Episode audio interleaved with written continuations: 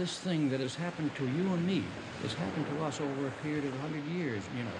The mad rush of this life has robbed us of the solitude. And really, the value of life comes from solitude, the real knowledge. Be still and know, if you want to text, be still and know. Civilization came in over a long period of years and robbed us of the meditation and solitude and quietude and so forth. Robbed us of we didn't know what was happening to us.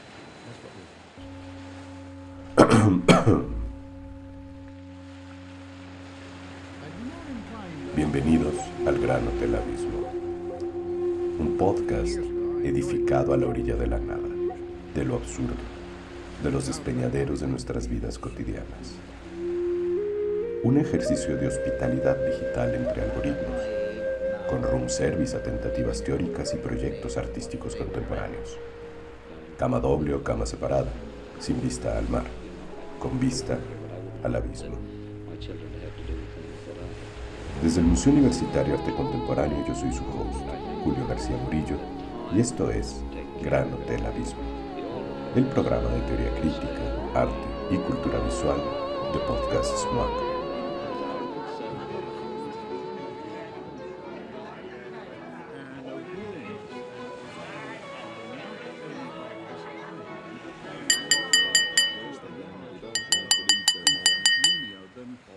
Cada año, desde su fundación, el Gran Hotel Abismo ofrece una gala nocturna para celebrar el fin del periodo germinal.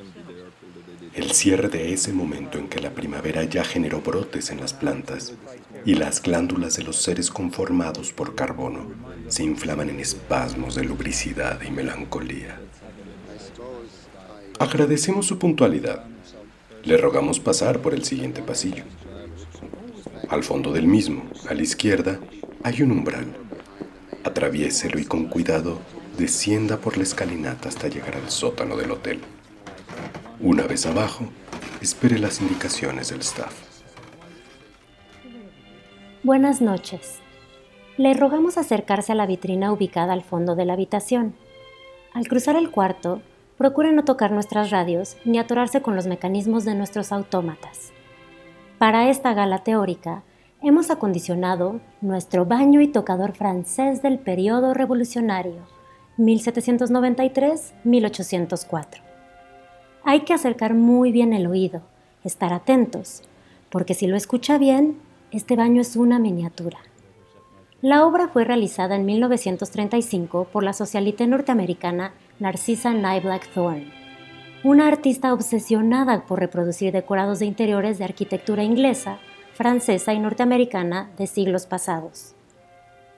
En el diorama que hoy nos congrega, que reconstruye un cuarto de 1793, podemos destacar el delicado amueblado, la minúscula tina con ornamentos naturalistas, situada al centro del salón, y sobre los muros, frisos con motivos alegóricos del mes germinal, atinadamente acompañados con reproducciones de escenas grecolatinas.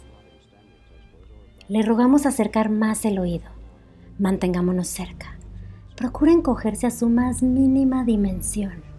Esto para que podamos pasar un rato cómodamente en un área de 35 por 50 centímetros.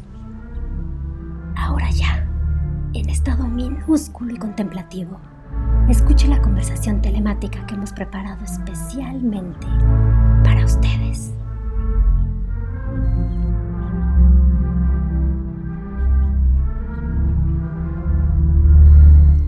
Para este cuarto episodio de Gran Hotel Abismo, que forma parte de nuestro dossier Teorías de la Pandemia, Amanda de la Garza, directora del Museo Universitario Arte Contemporáneo, entrevistó por telellamada al artista visual, docente, ensayista, activista y político español Marcelo Expósito.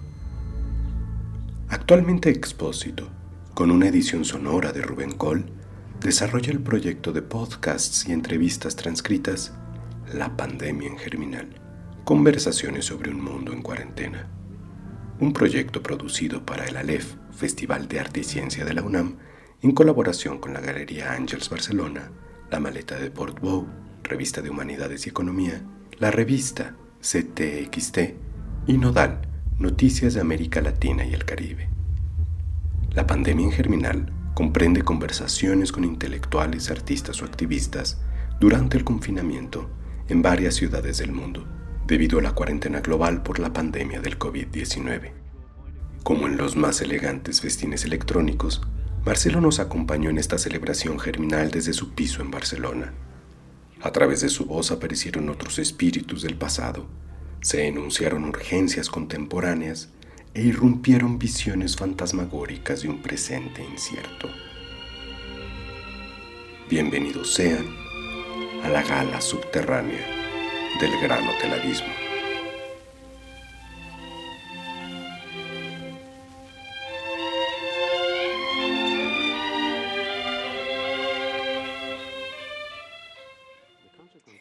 Hola, ¿qué tal Marcelo? ¿Cómo estás? Aquí nosotros por la mañana en México y tú por la tarde en España. ¿Cómo estás? ¿Cómo, cómo está la situación en, en España? ¿En dónde estás ahora? Amanda, muy buenas tardes. Lo primero, eh, lo más inmediato, estoy encantado porque como tú sabes y como vosotros sabéis, yo soy muy fan de vuestro museo, soy muy fan del MUAC, así que eh, y esta serie Gran Hotel Abismo, como ya os he comentado en los intercambios previos que hemos tenido, me parece maravillosa. Además de maravillosa, me parece maravillosa, me parece adecuadísima para la situación en la que estamos. Así que lo primero, estoy contentísimo y quiero sobre todo, principalmente, daros las gracias eh, por la invitación. Eh, porque me siento, como te digo, muy contento y muy halagado. Eh, luego, ¿cómo me encuentro? Me encuentro después de dos meses ya largos de cuarentena que yo decidí empezar mi internamiento incluso unos días antes del decreto, del primer decreto de estado de alarma en, en España, este, y he salido prácticamente nada. En dos meses y pico apenas he pisado la calle durante una hora, hora y media o así en un momento en que todavía había, además de mucha, ah, mucho nerviosismo colectivo por el contagio, en el que todavía había mucho control del espacio público y bueno, fue un poco medio una pesadilla porque uno sale a la calle a comprar pues, las cosas básicas para comer, para sobrevivir y cuando vuelve tiene que lavar la ropa, desinfectarse y eso que yo además estoy en este momento viviendo solo. Eh, así que no fue una experiencia tampoco muy Ah, bueno, muy invitante para volver a salir. Llevo entonces dos meses y pico dentro de casa. Imagino que como todo el mundo, a ratos bien, a ratos con esa, yo creo que estamos todas igual, ¿no? por momentos uno dice, si no fuera por el apocalipsis ahí fuera, oye, ni tan mal, ¿no? De repente este momento de detención. Eh, pero hay momentos en que uno se siente literalmente como en una trinchera de la Primera Guerra Mundial o sea, sin poder moverte detrás de los sacos llenos de tierra, con bombas cayendo por todas partes. Es una situación a veces eh, tremendamente inquietante, como de mucho vértigo dentro de la, de la absoluta, eh, bueno, eh, del parón, ¿no? y entonces, pues entre esos dos extremos, imagino que está todo el mundo oscilando, que está prácticamente todo el mundo que, que está en cuarentena. No es tan fácil decir cómo, cómo se encuentra uno, porque efectivamente eh, son momentos en los que piensas tanto todo el tiempo cómo te encuentras y cómo se encuentran los demás, eh, que casi uno tendría que hacer un dibujo de un paisaje con, con montañas, llanuras, mesetas, eh, oasis, tranquilizadores, erupciones volcánicas. Creo que eso es un poco la experiencia que estamos teniendo en la, en la pandemia, ¿no? como un paisaje absolutamente viciado por momentos, ¿no? un paisaje anímico. ¿no? Y en ese sentido creo que, esta sensación de sótano, de, que la casa se vuelve una especie de sótano, no necesariamente un lugar de resguardo, sino como, una especie de buhardilla o de sótano, creo que, también está eh, vinculada a una necesidad de, elaboración constante del cómo estamos, qué estamos pensando. Algo bueno tiene que salir de esto, ¿no? Todos estos impulsos también de, eh, de pensar que el mundo va a cambiar para bien después de esto. Creo que mm. es parte de, lo que, de, la necesidad de que algo acontezca, de que este sufrimiento o esta reclusión de algo sirva o algo convoque. Mm. Hay una cosa muy, yo creo una sensación muy estremecedora que es la siguiente, que al menos en un primer momento las garantías de que pudiéramos revertir o defendernos mínimamente de, una pandemia que efectivamente acontece eh, más allá de las cuestiones epidemiológicas, por el forzamiento de los límites al que un sistema nos ha llevado, evidentemente el virus se ha expandido mucho más eh, por la hipervelocidad del tránsito, por la, bueno, por la vorágine de viajes eh, entre puntos del mundo entre sí muy distantes, eh, por la fragilización de los sistemas sanitarios, desde luego en Europa en particular eso ha sido clarísimo, en fin. Y que sin embargo, en un primer momento, como decía, la garantía de que de al menos frenar momentáneamente la expansión de la pandemia venía de la mano de una metodología o de una, tecnología, literalmente, de, de, control sobre la vida que es medieval, que es el encierro, la cuarentena. Es decir, que hay una situación que de alguna manera todos entendemos con más o menos conciencia explícita, que es cataclísmica, que es un cataclismo sistémico lo que está sucediendo. No es un fenómeno ah, natural así que sobreviene por azar. Es decir, es una situación cataclísmica, es un cataclismo sistémico que finalmente tenemos que afrontar, como digo, mediante tecnologías de control de la vida que son medievalistas, que es que la gente se recluya. Esa sensación tuve yo cuando salí a comprar. Eh, una sensación extraña de que faltaba ver en las puertas eh, las señales con tiza o con pintura o con lo que fuera de, de quiénes estaban infectados, porque la calle estaba desértica. Y es una, en el centro de Barcelona, que es donde yo vivo, es muy extraño encontrar la calle completamente desértica, porque es un lugar tremendamente populoso ya en sí, eh, históricamente lo es, pero además es que el colapso al que lo ha llevado el fenómeno del turismo hace que tú no te pudieras sentir solo nunca en el espacio público, en la zona donde yo vivo. Entonces, eh, la situación, la sensación no era que la gente estaba descansando o que era una hora del día en la que podías ir a caminar tranquilo, sino que verdaderamente lo que había era, eh, primero, mucho, mucho, mucho miedo y segundo, efectivamente, una tecnología de control eh, de la vida en reclusión. Entonces yo creo que esto da mucho que pensar efectivamente ¿no? sobre esta, este clima como, como retrofuturista que estamos viviendo, ¿no? En el que al mismo tiempo estamos viviendo los escenarios largamente fantaseados de cataclismos sistémicos sobrevenidos por los excesos de, nuestro sistema hipertecnológico, eh, que hace que repentinamente todo se convierta en una vuelta a la Edad Media. Y sin embargo, además al mismo tiempo, ¿por qué la casa no es un refugio? Eh, eh, bueno, eh, en, todas las fantasías, eh, desde el medievo hasta el romanticismo, en todas las fantasías literarias, narrativas, donde nos hemos representado cómo protegernos de un peligro que acontece ahí fuera, sea el cólera, sea la llegada de los vampiros a la ciudad, eh, efectivamente la puerta de tu casa es el umbral que protege del terror que acontece ahí fuera. Yo no sé cómo sería el estar recluido en la Edad Media eh, pensando que hay una, epidemia o bien de vampirismo o bien de cólera o, lo que sea.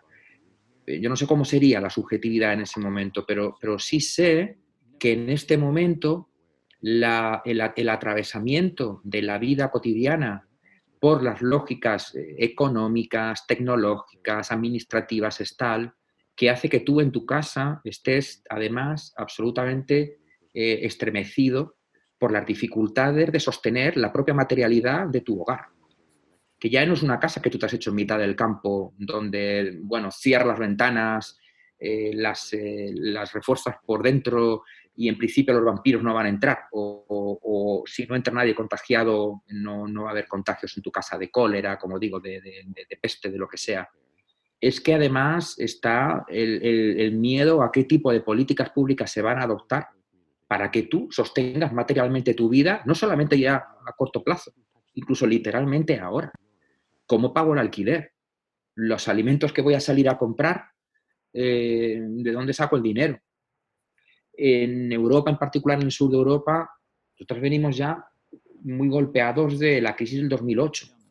Entonces, fue una crisis que no solamente hiperprecarizó las condiciones de vida que ahora se encuentran tremendamente fragilizadas.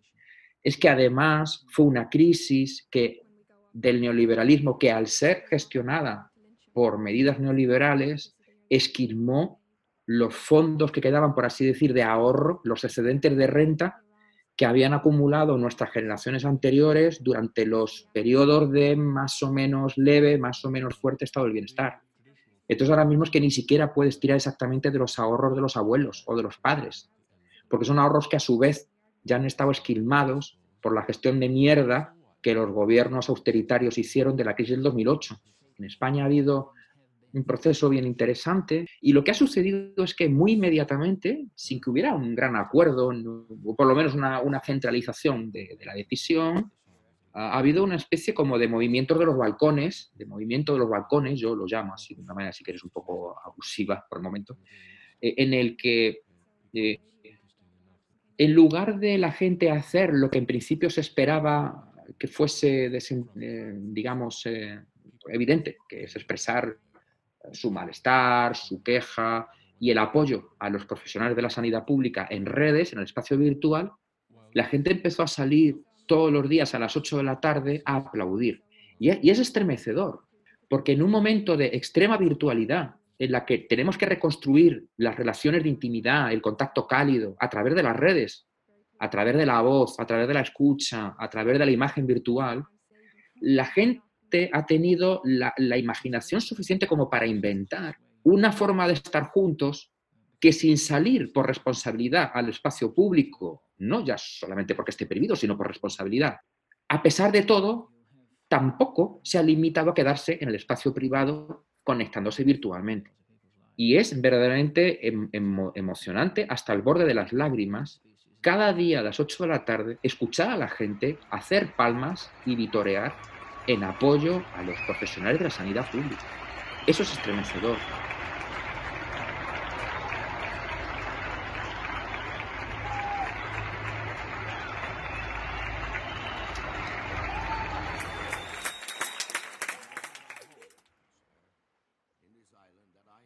Hay varios, varios puntos de lo que dices, eh, por ejemplo, esta noción retrofuturista, en donde también creo que los acólitos de la virtualidad han, mostrado sus, limitaciones argumentales sobre que es posible sustituir la copresencia, la experiencia del estar colectivo o del estar con otros por el mundo de la virtualidad en aras de la eficiencia, eh, de la rapidez a la que convoca el mundo eh, en el que vivimos.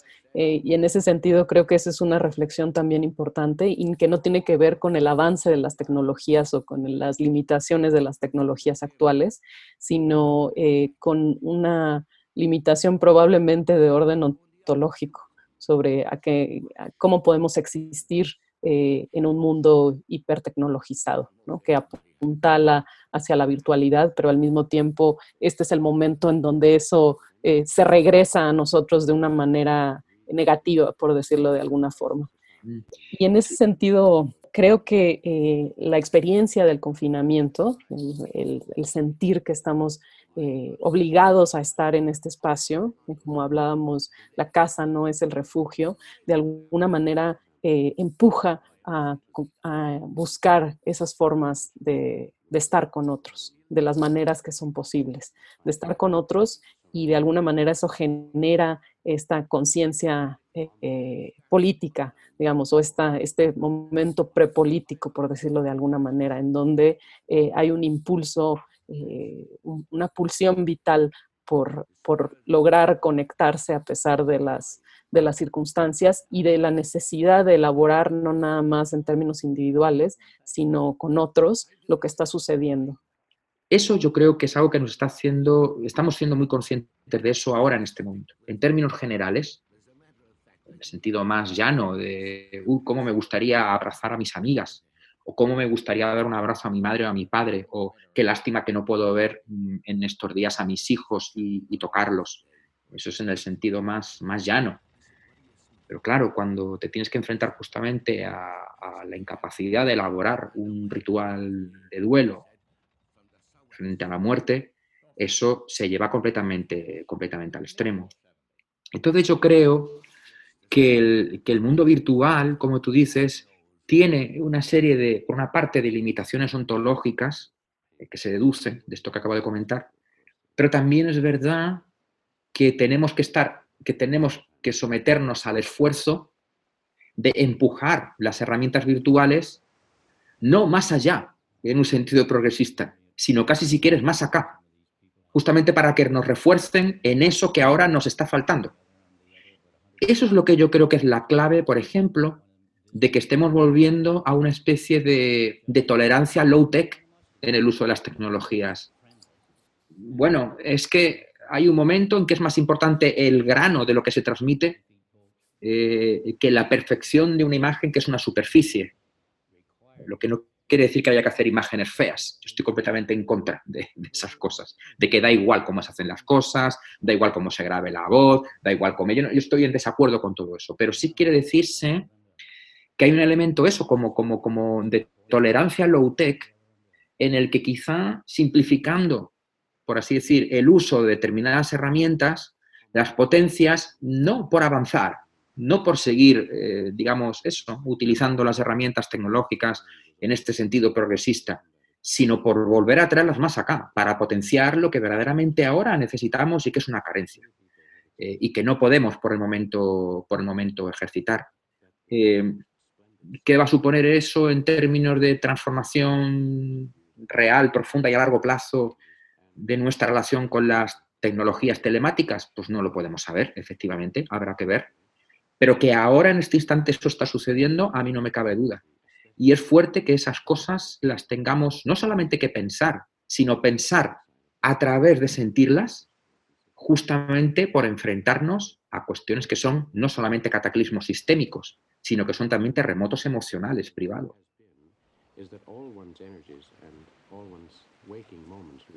Por incitación de Expósito, tres presencias singulares irrumpen de manera escandalosa nuestra gala jacobina. El filósofo alemán Heinrich von Kleist, así como los poetas franceses Émile Zola y Stéphane Mallarmé. Los tres espectros entran al tocador con indumentaria elegantísima y eso sí, con delicioso tufo decimonónico. Ellos tres lo han acompañado recientemente en su vida artística y política. El 4 de febrero de 2020, Expósito inaugura una muestra individual en la Galería Ángels Barcelona con el título Las imágenes toman la palabra. La exposición cierra a causa del estado de alarma declarado en España el 13 de marzo de 2020. A raíz de este cierre cataclísmico, Expósito elabora el proyecto de entrevistas La pandemia en germinal. Von Kleist, Zola y Mallarmé influirán con palabras de su autoría tanto a la exposición como al proyecto de podcast. Disputa sobre la elaboración del pensamiento mientras se habla, la figuración política de una novela naturalista de mineros explotados y apuestas experimentales de alto coeficiente lingüístico se dan cita para buscar formas de construir dimensiones sensibles. Para sumar a las matrices artísticas de espectros, Expósito citó también al compositor canadiense Glenn Gould y al director y artista visual británico Derek Jarman. Estas reuniones fantasmagóricas son clave en la forma de producción de Expósito, adaptaciones teóricas pertenecientes a tradiciones críticas y de vanguardia.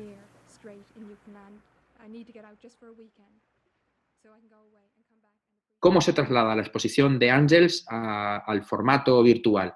Bueno, podemos hacer un vídeo de la exposición con una locución mía, bien, la hacemos, no hay ningún problema, pero algo hay que hacer eh, que el conjunto de todo esto lo simplifique tanto que sea una cosa que no parezca nada en concreto, que son una acumulación de cápsulas de, de personas hablando de dos en dos, punto. Ya está. Esa fue la idea tan absolutamente sencilla como eso. Es decir, volver a inventar las interfaces que nos permitan el acompañamiento, la escucha de una manera casi tan desmaterializada que es durante una hora dos personas hablando. Y en ese sentido pensaba en, dos aspectos a partir de, lo que estás mencionando. Por un, por un lado, eh, esta forma mínima que, que resulta eh, en la conversación o qué es la conversación, eh, pero no en la, a la manera de un, de un elogio de la conversación, sino, sino como un apunte de una especie de elegía de la pandemia. Jugando un poco con esta noción de elogio y elegía, pero la elegía no como un, digamos, como un área del fin del mundo eh, contemplativa, digamos, como vemos al mundo derrumbándose, sino más bien algo que necesitamos a través de la conversación elaborar. Es decir, en referencia también a, von Kleist sobre, eh, sobre la paulatina elaboración del pensamiento a medida que se habla. Es decir, en la conversación es posible eh, una materialidad del discurso y una materialidad también de la propia experiencia. Y en, un movimiento eh, de, un poco forzado, pero también en esta referencia al naturalismo eh, de Germinal, la novela de Solá, que también es uno de los referentes importantes en, este proyecto, y, que me hizo regresar a esta edición eh, comentada que compré hace muchos años en la universidad cuando leí, cuando estudiaba sociología y cuando leí por primera vez Germinal, en donde rescatan eh, un pasaje de la novela experimental de Solá, del texto de la novela experimental, en donde dice, nosotros escritores naturalistas sometemos todos los hechos a la observación y a la experiencia. Es decir, eh, mientras que los escritores idealistas admiten influencias misteriosas que se escapan al análisis y permanecen en lo, desconocido, al margen de las leyes de la naturaleza. Entonces pensé con este fragmento, eh, más allá de la distancia que podemos tener con, esta aproximación naturalista en la novela, eh, con dos momentos. Por un lado, la noción de observación y experiencia, y cómo eso permite eh, también la elaboración de lo que estamos viviendo ahora. Y por otro lado, cómo para ti también la presencia de, de Malarmé es una presencia, digamos, contrapuesta, pero que al mismo tiempo puede conjugarse eh, en la forma en la que estás aproximando este proyecto y, digamos, en las fuentes y en las contradicciones que, que encarna a partir de estos diferentes principios de trabajo. Estoy conectando de una manera muy em, em, dispersa diferentes puntos, pero estoy intentando, digamos, construir una especie de mirada eh, constelar de todo lo que veo que está ocurriendo en las entrevistas, en el proyecto eh, de, conversaciones, eh, de podcast que estás, que estás haciendo. Mira, no lo veo nada disperso lo que acabas de decir, lo veo además sorprendentemente bien articulado. y de hecho, tu pregunta es evidentemente el patrón o la, o la matriz de la respuesta. en la exposición, las imágenes toman la palabra que inauguré pues no recuerdo, hace como cuatro meses, en la galería, en la galería Barcelona, tenía eh, eh, como una de sus partes principales, eh, pues una serie de, discursos que yo había impartido en los últimos tres, cuatro años de mi actividad política, los tres años que he sido diputado en las Cortes Generales Españolas y secretario del Congreso de los Diputados, pero también eh, en otros espacios políticos eh, vinculados a la actividad de esos años. Ah, y, las piezas son muy sencillas, son muy frágiles, de hecho, eh, porque son los discursos impresos con las anotaciones inmediatamente previas a su, a su elaboración final, digamos. ¿no? Por una parte son como la radiografía, el patrón, la matriz propiamente del discurso, y por otro lado también es la evidenciación de la construcción de, ese discurso, muchas veces en tiempo real, porque algunas de esas anotaciones estaban tomadas en el momento justamente de estar pues en la escena o en la mesa redonda o en, el escaño antes de salir a hablar o donde fuera, eh, en tiempo real, eh, eh, interviniendo en los últimos instantes el discurso escrito, con las, dejándolo, ¿cómo diría?, inscribiendo en el discurso, en, la elaboración previa del discurso, por las circunstancias de coyuntura, ¿no? Dejando afectar esas páginas, porque esas páginas queden afectadas ya finalmente por, pues por otras intervenciones que ha habido, o por alguna respuesta que quieres dar, o porque a veces eh, captas la diferencia que hay en el entorno, en el clima a la hora de hablar con respecto a lo que tú pensabas, tenías un discurso preparado que quizá era más para 100 personas y de repente hablas para 20, tenías un discurso preparado para 5 y de repente hay 60, en fin.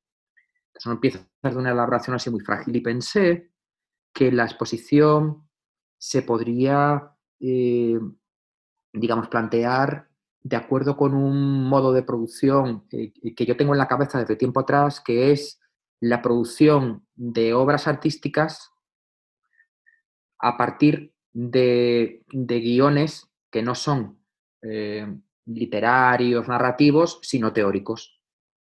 Esto es algo que en algún momento a mí sí me gustaría escribir, que es como hay una, traducción una tradición subterránea en la historia del cine en particular, de películas que se construyen, como digo, no a partir de textos, bueno, que es lo que quería Bertov en definitiva, no a partir de textos literarios o narrativos, o teatrales, sino literalmente a partir de conceptos. Está, por supuesto, la adaptación que hizo Alexander Kluge del guion eh, que a su vez esbozó Eisenstein para realizar una película basada en el Capital de, Marx. Está, por supuesto, la adaptación que hizo Guy Debord de su propio cinema, cinematográfica que hizo Guy Debord de su propio libro sobre la sociedad del espectáculo. En fin, hay tantas cosas. Y yo pensé, bueno, pues quizá yo podría pensar esta exposición como una adaptación de dos textos. Uno es eh, Un golpe de dados jamás abolirá el azar de Mallarmé, que es el poema publicado en el libro de poemas publicado en 1896. Es un largo poema, como sabemos, en formato de libro, 1896. Y el segundo texto, digamos, teórico o conceptual que sirve para ser adaptado para la exposición es el que tú has mencionado, el de eh, Heinrich von Kleist, sobre la elaboración paulatina del pensamiento a medida que se habla, que es un textito menor de von Kleist que se, estima que pudo ser escrito alrededor de 1805, 1806, eh, unos años antes de su suicidio. Sabéis que el calendario republicano adoptado por la Convención Nacional Francesa, del que surge el término germinal, estuvo en vigor entre 1792 y 1806, que es justamente el año en que von Kleist escribe su textito sobre la elaboración del pensamiento a medida que se habla. La elaboración paulatina del pensamiento a medida que se habla es un texto bien interesante porque tiene como epicentro del texto la observación de uno de los discursos clásicos de Mirabeau en la Asamblea Nacional Francesa. Entonces, eh, es un texto clásico de Mirabeau en el que el rey manda sus, en fin, el rey manda unos emisarios para decirle, para, para, indicarle a la Asamblea Nacional Francesa que tiene que, que, tiene que, que, tiene que dispersarse y que tiene fin, que desistir de sus pretensiones eh, constituyentes, etc. Entonces Mirabeau, en este discurso que es muy conocido, le sale al paso y, entonces dice von Kleist, hay, que analizar el texto de Mirabeau no solamente desde el, punto de vista del contenido, en el que es uno de los discursos efectivamente históricos, en el que eh, el Parlamento se reafirma a sí mismo como depositario de la soberanía popular frente a las pretensiones del antiguo régimen de seguir gobernando al pueblo de una manera jerárquica antidemocrática, predemocrática, pero también hay que ver cómo se construye en tiempo real el pensamiento de Mirabeau, el discurso de Mirabeau. Y él dice, y uno puede ver en el discurso cuáles son los momentos en que él va hablando ganando tiempo, no solamente ganando tiempo para que los emisarios de la monarquía no disuelvan la Asamblea Nacional Francesa, sino también ganando tiempo para ir pensando qué es lo que tiene que decir que finalmente le permita ganar el pulso. Y dice, y uno puede encontrar en el discurso los momentos en que su, intervención se desencadena, se acelera. Y al acelerarse te das cuenta de que es el momento en que mentalmente ha encontrado el punto de palanca, ha encontrado el argumento. Es fascinante porque justamente tiene que ver con radiografiar el discurso, no desde el punto de vista del contenido, sino de la forma. Entonces von Kleist dice, ¿y por qué esto sucede? Esto sucede en los discursos en los que tú literalmente no tienes tiempo, no puedes ni solamente dejarte arrastrar, deduzco yo, ni solamente dejarte arrastrar por lo que acontece en ese mismo instante, ni tampoco tienes tiempo para pensar qué tienes que hacer y qué tienes que decir. Tú tienes que establecer en el interior de los acontecimientos una distancia mínima de lo que sucede acompañando al acontecimiento para efectivamente responder y condicionarlo. Bueno, los discursos políticos por lo general son así. Uno tiene la, lengua de palo, ahora lengua de madera, que es habitual de la política espectacular, en la que tú ves que salen los políticos soltándote un argumentario y todo el mundo desconecta. O tienes la forma de elaboración del discurso político en la que tú ves que al mismo tiempo que hay un armazón o una preparación previa, hay un cuerpo que, que conecta con lo que está sucediendo y que por lo tanto conecta con el otro. Aparte de que ese texto de von Kleist mí me acompañó durante todos estos años en mi trabajo parlamentario, en mi trabajo político, en, el, digamos, en ese periodo parlamentario, no solamente dentro del Parlamento, porque me parecía que era tremendamente acertado. Hay momentos en los que tú tienes que acompañar a las circunstancias para que no se te escapen y no te pasen por encima, pero al mismo tiempo no puedes ni dejarte arrastrar ni tampoco tienes tiempo de decir que todo pare, que voy a pensar para luego intervenir. me pareció que ese texto de von Kleist hablaba de todo eso y en realidad también de lo que está hablando es justamente de cómo uno elabora el discurso asumiendo la inevitabilidad de estar afectado por lo que sucede.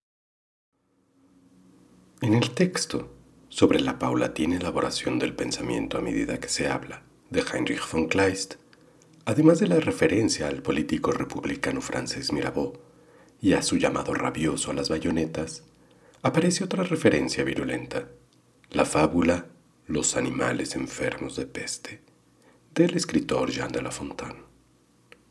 En esta fábula, ante los estragos de la peste, el león, rey de todos los animales, convoca a una urgente asamblea para terminar con las muertes de su reino a partir de la implementación de una singular tecnología del sacrificio. ¿A quién deberemos sacrificar? se preguntan. Sin duda, al animal más culpable de todos. Los animales se miran unos a otros. Ante el silencio, el león, ansioso por acabar con el contagio, confiesa sus crímenes. Con arrogancia señala haber matado a más de un cordero por hambre, a un perro que una vez se le cruzó por el mero placer de hacerlo, e incluso a un pastor. El zorro, asustado ante la inminente acusación por su comportamiento sangriento, interrumpe la confesión del león. Pero Soberano le dice, ¿cómo puede ser delito, con tus garras imperiales, matar a un vulgar cordero, a un horrible perro, el más feo de todos los animales, o a un pastor, siendo todos ellos explotadores de bestias? El resto del reino sorprendentemente asiente. De manera casi temerosa, el asno habla y confiesa, con vergüenza, haber dado un mordisco a pasto de un jardín que no era suyo. Ante la confesión del hurto, el zorro lo acusa violentamente de ladrón. No serán los asesinos, sino los ladrones, los que habrán cometido la mayor infamia. Y sin dudarlo, todos los animales afilan sus garras y colmillos y sin tregua los sacrifican. Y ahí me parece que se plantea uno de los problemas que han atravesado el conjunto de la historia del arte moderno y de vanguardia, que es la tensión entre la radicalización de las formas hasta el punto de que empujas la elaboración formal del arte al otro extremo del naturalismo, pero cuando eso ha sucedido históricamente y al mismo tiempo los artistas, las artistas, se han visto afectados por procesos revolucionarios o por la necesidad de responder verdaderamente a algo que sucede ahí fuera, ah, que necesita, para lo que se necesita crear algún tipo de identificación eh, por parte de tus eh, conciudadanos, de tus contemporáneos, de tu público, Ahí ha vuelto siempre el problema de la tensión entre la abstracción y el realismo, inevitablemente. Inevitablemente. Entonces yo creo que ese problema no es solucionable, pero en su tensión es el motor de la construcción del arte moderno y de vanguardia. Es un motor. Es la radicalización formal al mismo tiempo con los elementos de contenido y de identificación que permite también una conexión con un sentido común. Eso eh, eso es lo que me parece que está en el origen de la tensión entre el poema de Malarmé y Germinal, ¿no? Entre un golpe de dados y Germinal. Y me pareció que era bien importante en, las conversaciones eh, de la pandemia en Germinal, si en la exposición habíamos puesto el énfasis en Malarmé, en las conversaciones poner el énfasis en Germinal, además de que Germinal es la época en que nuestra cuarentena comienza, para hacer el énfasis en Sola y traer a la elaboración de todo el proyecto de nuevo esa tensión entre eh, concretismo abstracto y vínculos con el realismo, eh, que es un motor o una contradicción irresoluble que al final es el motor de toda la historia que le damos ahora, todavía ahora, del arte moderno y contemporáneo. Justamente en un momento en que tenemos en la cabeza como que todo el arte como institución se tiene que reinventar. Como institución, no solamente pensando en los museos, como institución en términos también como, como institución creativa, como institución inventiva. Si hay que reinventar eso, seguramente lo que tenemos que hacer es ir, como venimos diciendo toda la conversación, a los problemas que son esenciales y cómo eso se trae de nuevo a la, situación actual. A mí hay dos tipos de, trabajo intelectual que en esta cuarentena me han parecido especialmente molestos. Uno es, eh, con, todo el respeto, uno es el trabajo de los intelectuales que están convencidísimos de que el mundo se derrumba para dar la razón a ellos. Todo se derrumba repentinamente para darme la razón a las hipótesis que yo venía planteando ya desde mucho tiempo atrás. Bueno, pues muy bien, perfecto. El mundo se derrumba para darte la razón a ti. Estupendo. Siguiente. No interesa eso. Otro tipo de, trabajo intelectual. El, el intelectual que quiere tener la razón, acertar inmediatamente. Bueno, voy a acertar lo que va a suceder. Bueno, pues estupendo, muy bien. Has acertado tú y yo no. Venga, siguiente, otro. No es interesante no es interesante. La cuestión es cómo tú puedes ahora, a través del trabajo intelectual, artístico, cultural, reinventar de una manera muy sencilla las formas de estar juntos, como hace la gente cuando sale al balcón, al umbral de su casa a aplaudir. Es muy sencillo. Es salir del ensimismamiento en una situación en la que sabes que no puedes ocupar el espacio público. Entonces, o no sabes o no puedes en este caso también afectados por una enfermedad. Entonces, bueno, se trata de inventar interfaces muy sencillas, que sean estructuralmente, formalmente, casi desmaterializadas, pero que en realidad liberen potencias eh, que, que son muy interiores, que son muy sustanciales.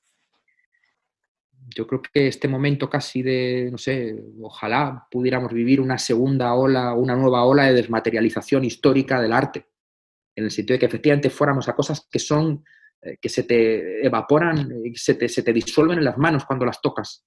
Evidentemente, los ministros y los ministerios de cultura y los coleccionistas en particular tienen que entender muy bien este principio porque si no eh, lo vamos a tener mal para ponernos de acuerdo. Pero, pero claro, ¿cómo financias cosas que se evaporan? ¿Cómo coleccionas cosas que casi no existen? Eh, bueno, pero más allá de lo que la, Administración de Cultura del Estado y lo que el coleccionismo entienda o, nos pueda acompañar en esta reflexión o no, a mí me parece evidente esto, ¿no? Que, lo suyo ahora es encaminarnos a una casi desmaterialización de las herramientas para producir todo eso, herramientas muy sencillas que nos permitan acompañarnos en los momentos en los que estamos profundamente afectados y que básicamente se trata eso, de caminar juntos mientras hablamos.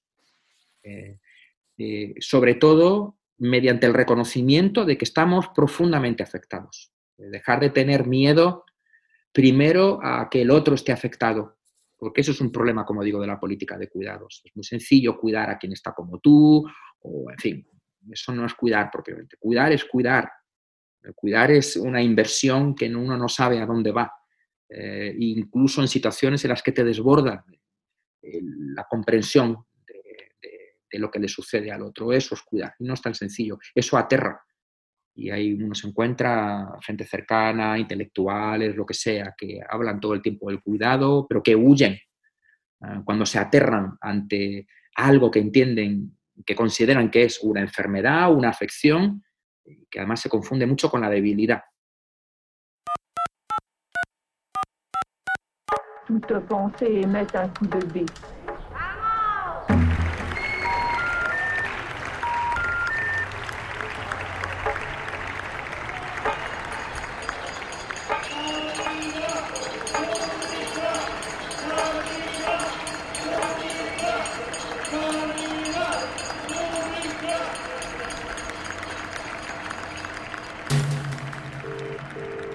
La pandemia en germinal, una serie de conversaciones telemáticas conducidas por Marcelo Expósito para pensar un mundo en cuarentena.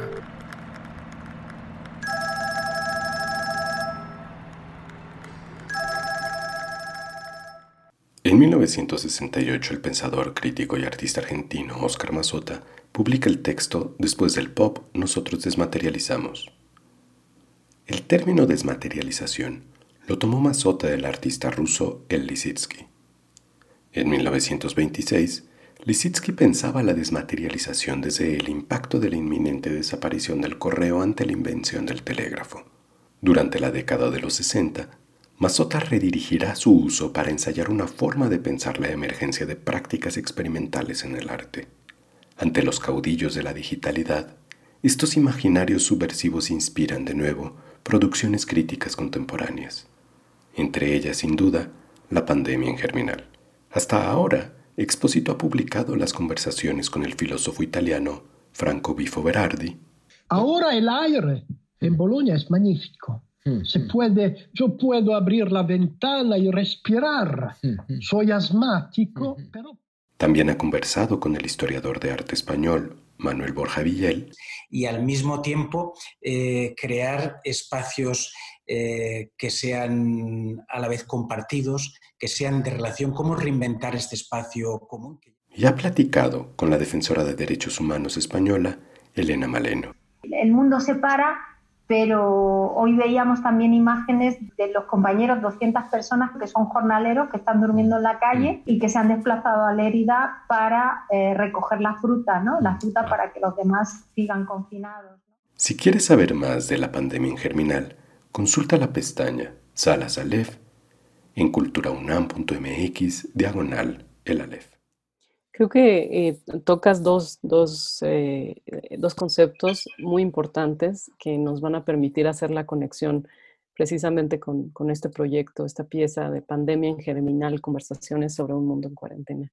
Y esos dos, esos dos aspectos eh, que son, por un lado, la noción de experiencia y por otro lado, la noción de forma. ¿A qué me refiero con esto? lo que platicábamos o conversábamos sobre eh, como la experiencia extrema que estamos viviendo nos convoca a elaborar eh, este momento. Una de tus referencias eh, en este proyecto es precisamente Derek Jarman, con esta monocromía, que, que, verla de nuevo para mí fue muy impactante en el sentido de pensar en este momento de ceguera, es decir, la monocromía como una forma ciega donde vemos este horizonte azul. Y yo considero que vivimos esa ceguera en este momento, es decir, ante la pérdida de una noción clara de futuro, de hacia dónde van las cosas, cómo, cómo esto va a impactar en términos políticos, eh, económicos, probablemente hay más claridad de que va a haber una profunda recesión, una serie de consecuencias económicas eh, muy devastadoras para todo el mundo. Eh, y bueno, en el caso de México, ni qué decir. y ese momento de, de ceguera convoca a justamente intentar elaborar. Eh, me gustaría que nos hablaras un poco más de cómo se conecta esta noción de forma y experiencia en el proyecto y, eh, que a partir de eso pudiéramos eh, seguir conectando otros aspectos que son muy importantes para, para, entender y para reflexionar sobre, sobre, sobre la idea detrás del proyecto.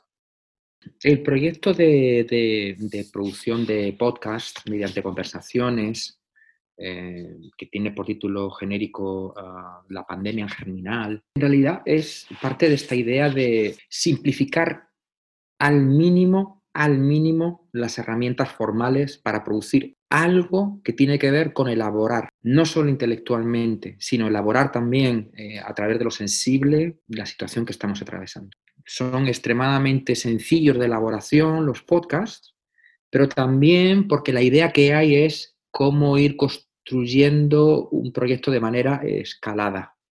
La idea o, la pretensión a futuro es elaborar lo que yo llamo una elegía sobre la pandemia, es decir, algo más, algo cercano pues, a las formas históricas, musicales o poéticas por las que se procesa, se elabora literalmente el, duelo por un ser querido o se elabora el espanto o el pesar por algún acontecimiento que nos ha afectado a escala colectiva. Y las referencias que, como tú acabas de decir muy bien, yo tenía en la cabeza eran fundamentalmente dos. Por una parte, Blue, la película de, Derek Jarman, eh, y por otra parte, eh, es una película del año 93, y por otra parte, la, trilogía de la soledad del intérprete pianista eh, Glenn Gould, que es una trilogía de programas de documentales radiofónicos que él puso entre el 67 y el 77 hay varias cosas que en términos formales de esos dos referentes son fascinantes. Eh, Jarman, que fue una persona tremendamente exuberante en su personalidad. Yo tuve la suerte de verlo en Madrid y hablar momentáneamente con él ah, un poco antes de que eh, se supiera que era seropositivo y que, por lo menos que se supiera públicamente, yo creo recordar. Y finalmente como sabemos, por eh, motivos derivados del VIH, ah, murió cuando estaba finalizando esta película a la que nos referimos, Blue. Ah, yo tuve la suerte, como, como, te, como, te, digo, de verlo y hablar obviamente con él en Madrid, en la época en que presentó The Last of England, Los Últimos de Inglaterra, que es una película que yo lo recuerdo ahora y más eh, eh, con el fin que él tuvo, yo lo recuerdo ahora con esa vitalidad, eh, con esa exuberancia, e, esa furia brutal con la que él explicaba eh, que esa película rabiosamente experimental era un, gesto eh, de, rabia contra la, Inglaterra de Margaret Thatcher. y yo lo recuerdo explicando con esa, con esa furia política una película que una película de dejar la mitad de la sala vacía, porque era también de una, de una, de una, de una furia experimental absolutamente sobrecogedora. Y, y, ves Blue y es una película que efectivamente tiene que ver con la melancolía, como dice su título, pero tiene que ver también con, eh, ¿cómo diría? Con el apasionamiento de construir, de, ayudar a que podamos formalizar imágenes literalmente en nuestra imaginación, incluso en las condiciones más extremas de limitación de nuestras capacidades para hacerlo, porque eso es Blue. Una persona que por enfermedades derivadas del VIH está quedándose ciega y hace una película como cineasta en la que no renuncia a hacer una película.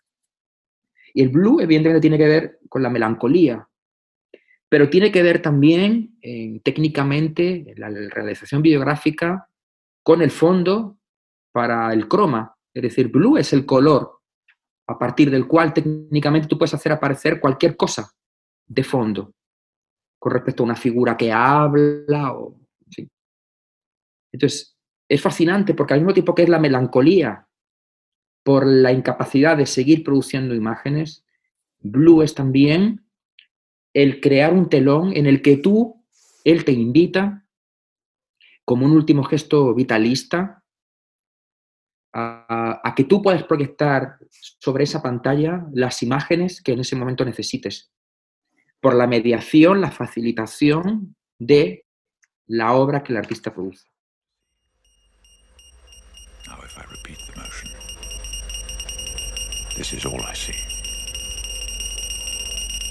Shall not win the battle against the virus. In spite of the slogans like living with AIDS.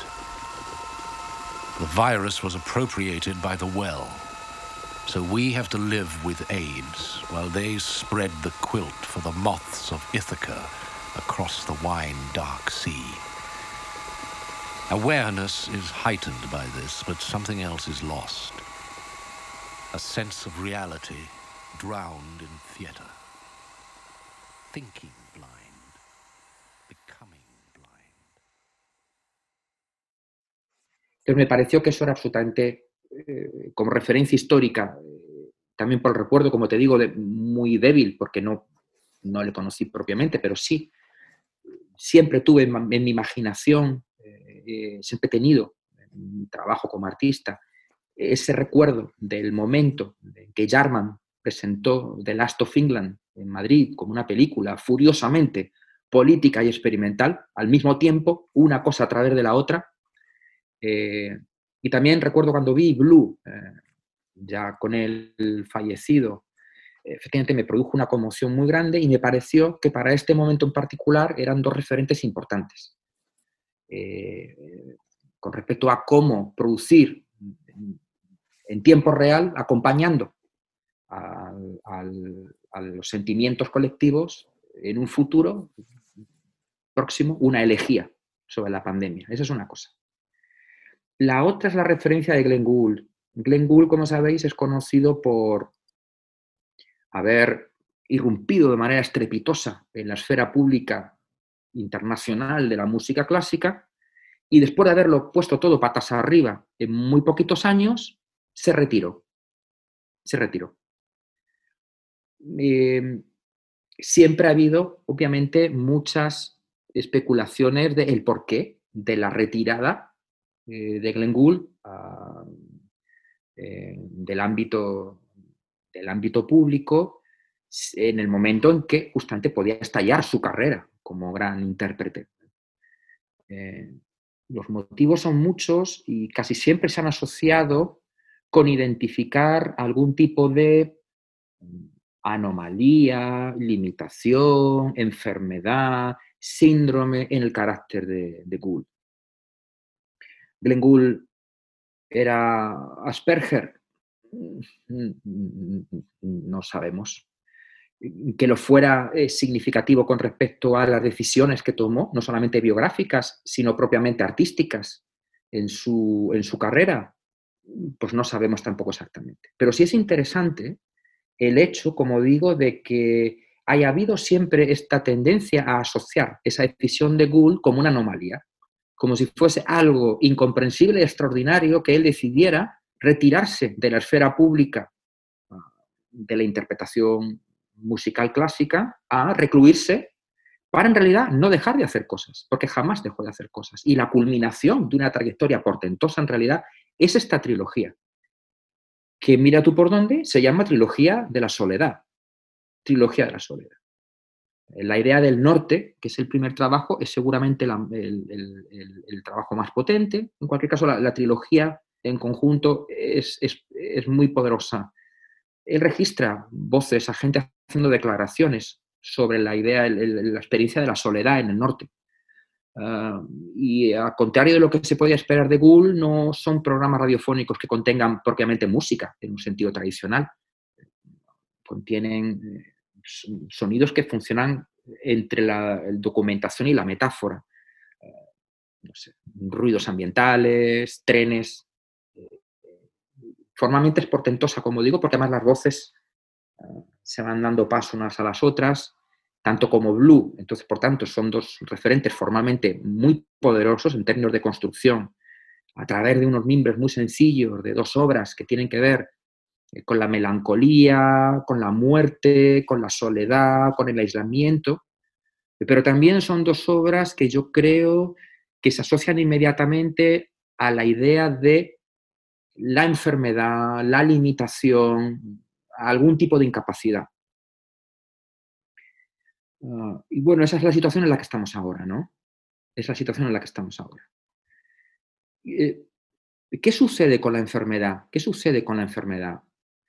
Sucede que la enfermedad eh, o, o, lo que socialmente se identifica o incluso se estigmatiza como enfermedad, porque evidentemente un síndrome de Asperger no es una enfermedad, pero hay algo que sucede con el sufrir algún tipo de hándicap en tu salud, no ya física, sino psíquica, en tu sensibilidad, hay algo que sucede que es bien interesante.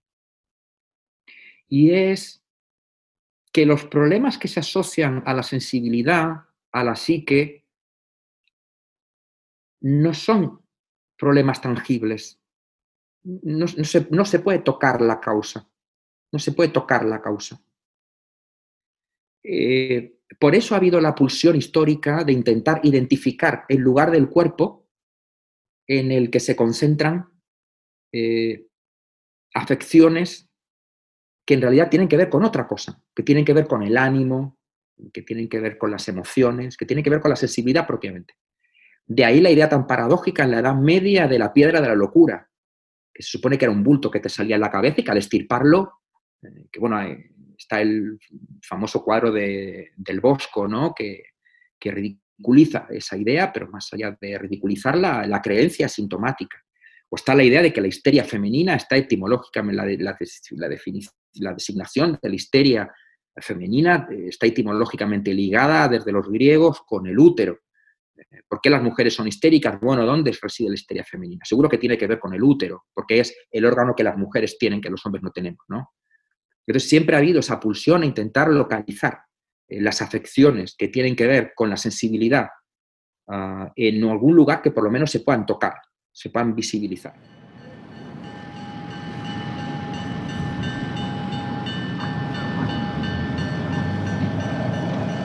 Well, the only way I see this happening is uh, in an extended ride north. When I say that, I mean a long, terrible, trying trip. Perhaps to Churchill. By way of Thompson, going and coming, past Ilford and Gilham, this long, almost trans-Siberian experience that we now face. And for those that face it, perhaps for the first or second or third time, uh, there's almost a traumatic experience. They feel, oh, this is going to become impossible. It may not be now, but it's going to become. And yet they are able to do little or nothing about it. What finally, you ask, uh, is done about it? Well, here's my, here's my guess. What really happens is this. The train is about to leave the paw, say, a specific point. And 510 miles away north and east is uh, going to be Churchill day later. And um, what does the person do on leaving the pod? Do you know what happens? He sits there in the day coach. Pero hay algo que tenemos que pensar que sucede en el arco que va de finales de los 80 con la irrupción de la crisis del SIDA al presente.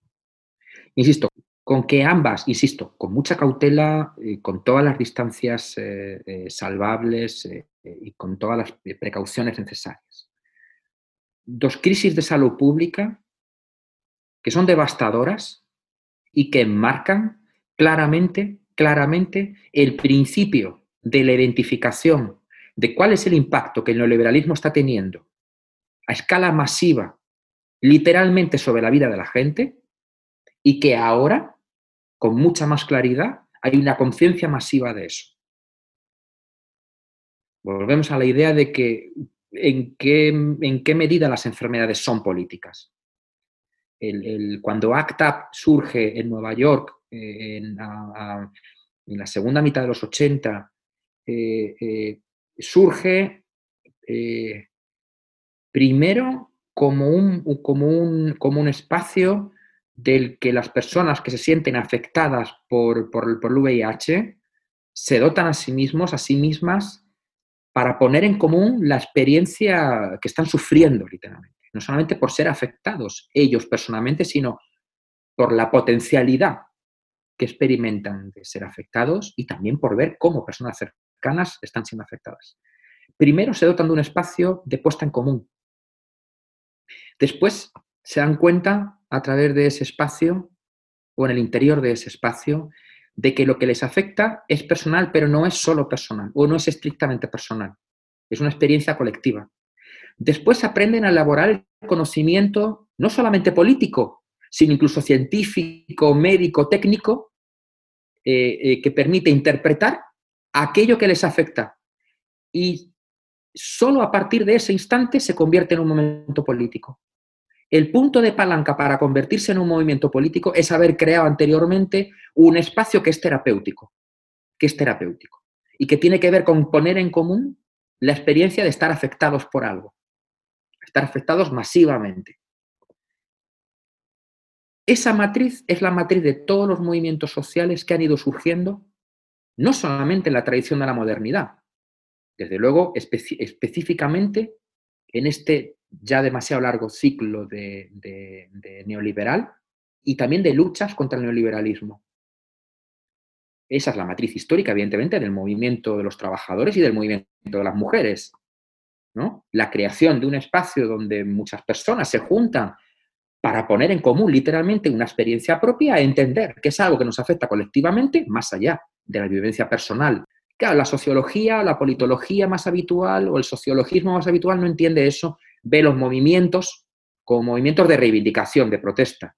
Claro que hay una tabla de reivindicación, pero antes de eso hay toda esta matriz, que es más importante, porque es lo que vincula la reivindicación con la transformación existencial que también conlleva el proceso político. No es solamente una reivindicación de sujetos que son exactamente iguales antes de reivindicar y después de reivindicar, excepto que pueden haber cambiado sus condiciones de vida, si te hacen las concesiones que pides.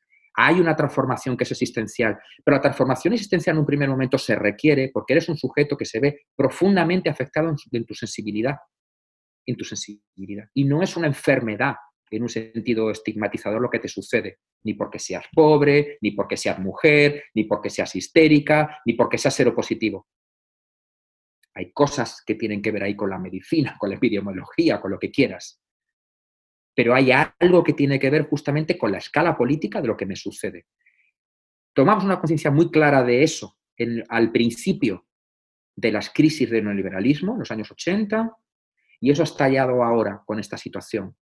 Hay una conciencia masiva de eso, una conciencia masiva de algo que en los 80 no era tan masivo, pero se empezó a ver de una manera muy clara.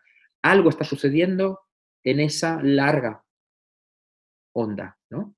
porque yo creo que a nadie se le escapa que esta sensación cataclísmica, eh, más allá de, fin, visiones milenaristas, que son también inevitables, tienen que ver también con una crisis terminal del neoliberalismo. No del capitalismo necesariamente, pero sí del ciclo neoliberal. Ha llegado a su límite.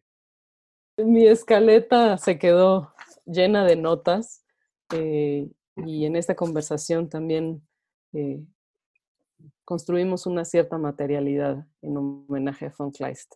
Totalmente. Siento que me habéis pillado quizá en un momento eufórico, por lo que me di cuenta. No sé si es que habéis sido muy invitantes. Entonces de repente me ha un momento eufórico. me, habéis pillado en fase maníaca, me tenéis que haber pillado en fase depresiva. Entonces hubiera sido bien, pero más cortito. Muchas gracias, Marcelo. A eh, vosotras. Un beso muy grande. Muchísimas gracias por. Un beso. Bueno, Seguimos.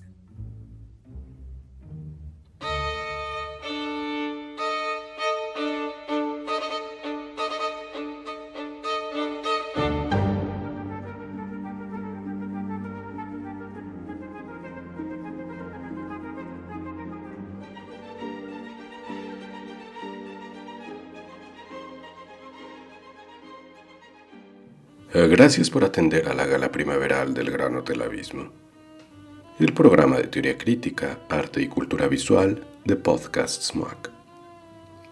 Les sugerimos mantener unos segundos la respiración para regresar a sus dimensiones habituales. Agradecemos a Marcelo Expósito por la conversación desde Barcelona. Síguelo en Twitter en arroba mrnau. La entrevista fue realizada por Amanda de la Garza. La edición estuvo a cargo de Dan González. La investigación de contenidos por Andrea de Caso en colaboración con Elba Peniche Montfort y Jaime González. La guía en la miniatura republicana y la asesoría en guion y edición estuvo a cargo de Rivka Richter. Gestión de medios por Ana Cristina Sol y Vanessa López. Logística y asistencia de producción por Isabela Contreras y Alejandra Monroy. La locución, guion y producción por Julio García Murillo. Esta grabación se realizó desde los sótanos de cada quien. Revisa nuestro hashtag MUAC. Este episodio es parte de El Aleph, Festival de Arte y Ciencia, las posibilidades de la vida, COVID-19 y sus efectos. Programa organizado por la Coordinación de Difusión Cultural de la Universidad Nacional Autónoma de México. Para futuras reservaciones, consulte nuestra programación en muac.unam.mx, diagonal programas, diagonal podcast, así como en nuestras plataformas digitales. Esta fue la Gala Germinal de Gran Hotel Abismo. The darkness comes in with the tide.